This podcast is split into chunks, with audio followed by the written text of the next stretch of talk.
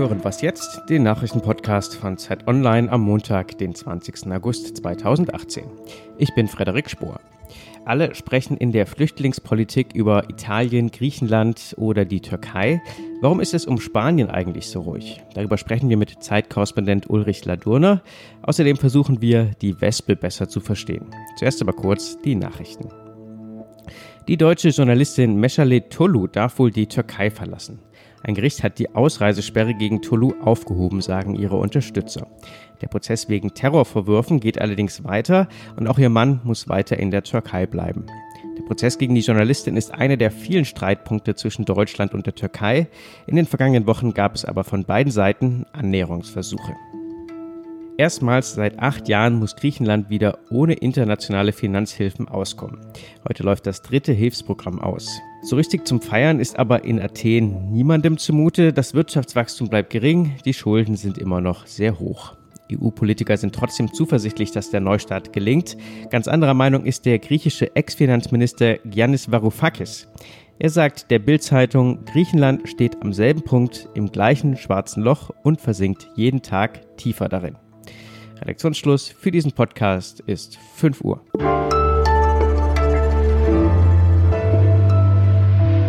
Ich bin Wiebke Nauhauser. Hallo. Sind es tatsächlich die Flüchtlinge, die die Menschen in Deutschland am meisten beschäftigen? Das könnte man denken, schaut man auf das Ausmaß, mit dem sich die Politik mit dem Thema hier beschäftigt. Mal ganz zu schweigen von der Lautstärke und der Wortwahl. Aktuell hätten wir das Einwanderungsgesetz und die Arbeitsmigration. Und in der Bundesregierung feiert man die bilateralen Flüchtlingsvereinbarungen mit den Mittelmeeranrainerstaaten. Endlich ein positives Narrativ. Italien fehlt noch, aber Griechenland ist jetzt seit Ende vergangener Woche an Bord, wenn auch verspätet und verzögert. Die schnellste Vereinbarung kam mit Spanien zustande. Und um Spanien war es im Vergleich zu Griechenland und vor allem Italien ja immer eher ruhig, was die Flüchtlingspolitik angeht. Warum ist das eigentlich so? Und wird das so bleiben? Denn bisher ist Spanien ein Land, in dem die Menschen Themen wie Korruption und Arbeitslosigkeit wichtiger finden als Zuwanderung. Wir sprechen darüber mit Ulrich Ladurna, Auslandskorrespondent der Zeit und oft unterwegs im Süden Europas, so auch in diesem Moment auf Recherchereise in Italien. Grüße Sie, Herr Ladurna. Ja, guten Tag. Nebengeräusche kommen dann eventuell aus der Hotellobby, wo Sie gerade sind, also nicht wundern. Die Flüchtlingsroute übers Mittelmeer nach Italien ist mit der neundeutigen Regierung quasi zu. Und deshalb versuchen es nun mehr über Spanien bzw. Marokko. Warum ist das nicht schon früher passiert? Naja, die Flüchtlingsrouten verlagern sich, das ist richtig, aber man darf auch nicht übersehen, dass die Zahlen insgesamt zurückgehen. Das heißt, auch die Leute, die jetzt nach Spanien kommen, äh, sind weitaus weniger, als sie nach Italien gekommen sind. Also wir haben in diesem ersten Halbjahr ungefähr 20.000 Menschen, die über Marokko vor allem nach Spanien gekommen sind. Das ist das eine. Das andere ist, Spanien hat schon seit langem eine enge Zusammenarbeit mit Marokko. Da gibt es einen hohen Grenzzaun. Marokko spielt äh, für Spanien die Rolle, die vielleicht die, die Türkei seit 2015, 16 für die Europäische Union spielt, nämlich die des Türstehers. Bisher gibt es keine relevante rechtspopulistische Partei in Spanien, im Gegensatz zu vielen anderen europäischen Staaten. Kann man das so sagen? Und wenn ja, warum ist das so? Ja, das ist richtig. Es gibt kleine Splitterparteien, aber die haben bisher wahlpolitisch keinen, fallen nicht ins Gewicht. Ich denke, das hat mehrere Gründe. Zum einen hat es auch historische Gründe. Spanien hatte eine 40 Jahre lang äh, eine Diktatur, die ist erst 1978, 79 zu Ende gegangen.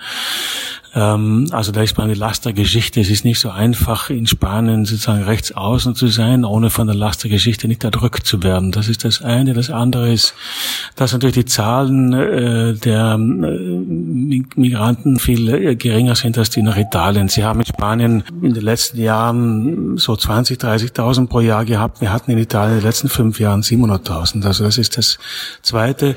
Und der dritte Grund ist, viele Migranten, die nach Spanien kommen, arbeiten auf den spanischen, sag ich mal, sind Erntehelfer. Viele wollen auch weiterziehen. Spanien ist beides, ist ein Ankunftsland, aber auch ein Durchgangsland. Sie berichten auch aus Brüssel. Was sagt man denn da zu den bilateralen Vereinbarungen?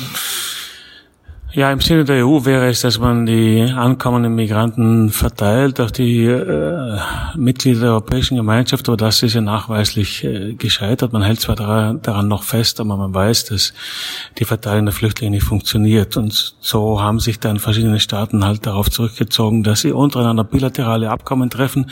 Das ist nicht im Sinne der EU, das ist schon klar. Nur gleichzeitig ist, ist es das einfach im Moment äh, einzige, möglich, einzige mögliche. Es wird die die EU jetzt wahrscheinlich unterminieren, aber es zeigt dann schon, dass die Europäische Union äh, in diesem Bereich als Union nicht durchsetzungsfähig ist. Und das kann auf Dauer ein großes Problem sein. Was ja jetzt noch fehlt, ist die angekündigte Flüchtlingsvereinbarung mit Italien. Aber auch da ist man laut Bundesinnenministerium fast am Ziel. Bringt denn diese Vereinbarung im Detail mit Italien denn wirklich die erhoffte Ruhe? Nein, ich glaube, diese Vereinbarungen haben vor allem äh, symbolpolitische Bedeutung. Es geht ja dann äh, sozusagen bei den Zahlen um nicht sehr viele Menschen, ein paar hundert, ein paar tausend.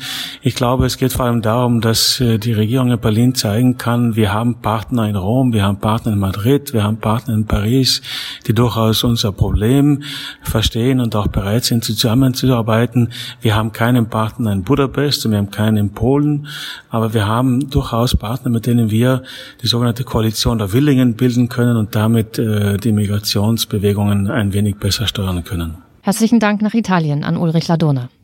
Gerne.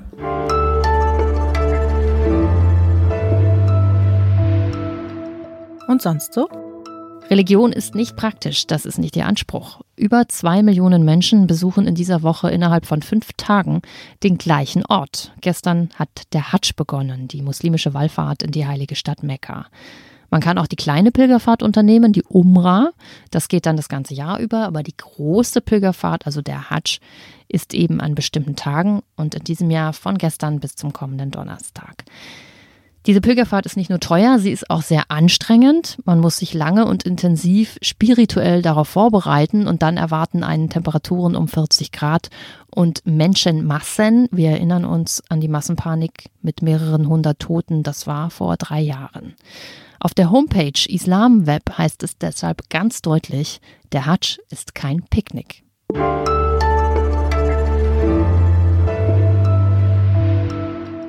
Das war wettertechnisch an so manchem Ort in Deutschland ein fantastisches Wochenende.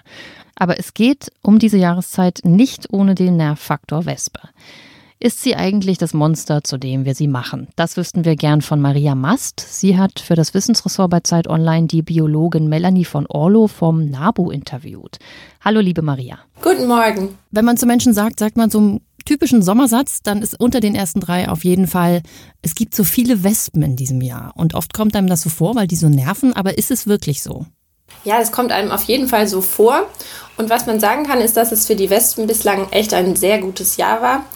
Für sie ist besonders das Frühjahr entscheidend und das war dieses Jahr super. Da gab es keine Kälteperioden, keine Unwetter und keine wirklichen Überflutungen. Und so haben die ganzen Nester, die von Königinnen gegründet wurden, überlebt. Und solch ein Nest kann schon mal bis zu 10.000 Wespen haben. Ob es jetzt aber wirklich sehr viel mehr Wespen gibt als in anderen Jahren, ist schwer zu sagen, weil es da kaum langfristige Populationsstudien dazu gibt. Wenn man sich so sehr bedroht von etwas fühlt, dann wird man schon mal verallgemeinernd im Urteil. Aber die Wespe, von der wir immer reden, gibt es die überhaupt oder haben wir es da möglicherweise mit ganz vielen verschiedenen Arten zu tun und es würde sich lohnen, die, die beim Grillen vorbeikommen, äh, mal genauer anzuschauen? Ja, die kann man auf jeden Fall genauer anschauen. Es lohnt sich bestimmt. In äh, Deutschland ist es eine von 13 Arten, die potenziell vorbeikommen würde. Gerade in dieser Jahreszeit ist es wahrscheinlich die deutsche oder die gemeine Wespe. Für den Laien ist es aber total schwer zu erkennen, was das jetzt für eine Wespe ist. Denn äh, die Farbe und die Größe, die können da ganz unterschiedlich sein. Nur bei Hornissen ist es so, dass die deutlich größer sind und ab drei Zentimeter kann man sagen, dass es eine Hornisse ist. Und größer heißt hier jetzt aber auch überhaupt nicht gefährlicher, sage ich gleich dazu, weil ähm, Hornissen haben ja manchmal so einen Ruf und die sind aber tatsächlich eigentlich ziemlich friedlich, außer untereinander, da streiten die manchmal.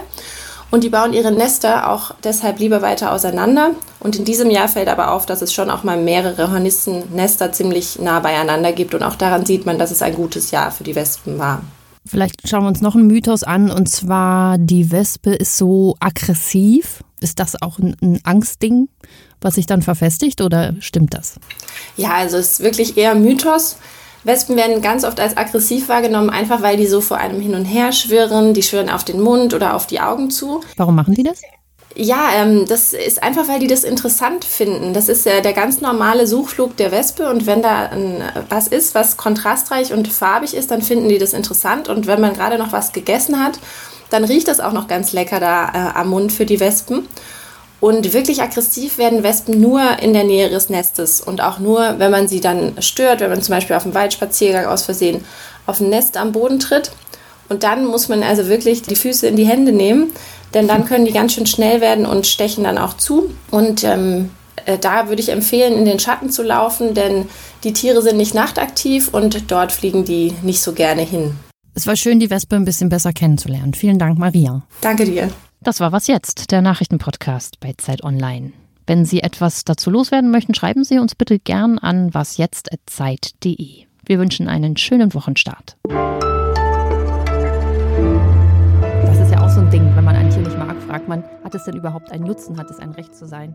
Wie würdest du das beantworten bei der Wespe? Wir haben schon ein paar Aufgaben, beispielsweise Aas beseitigen, aber bei so einem Golden Retriever fragt man auch nicht, was der für eine Rolle im Ökosystem spielt.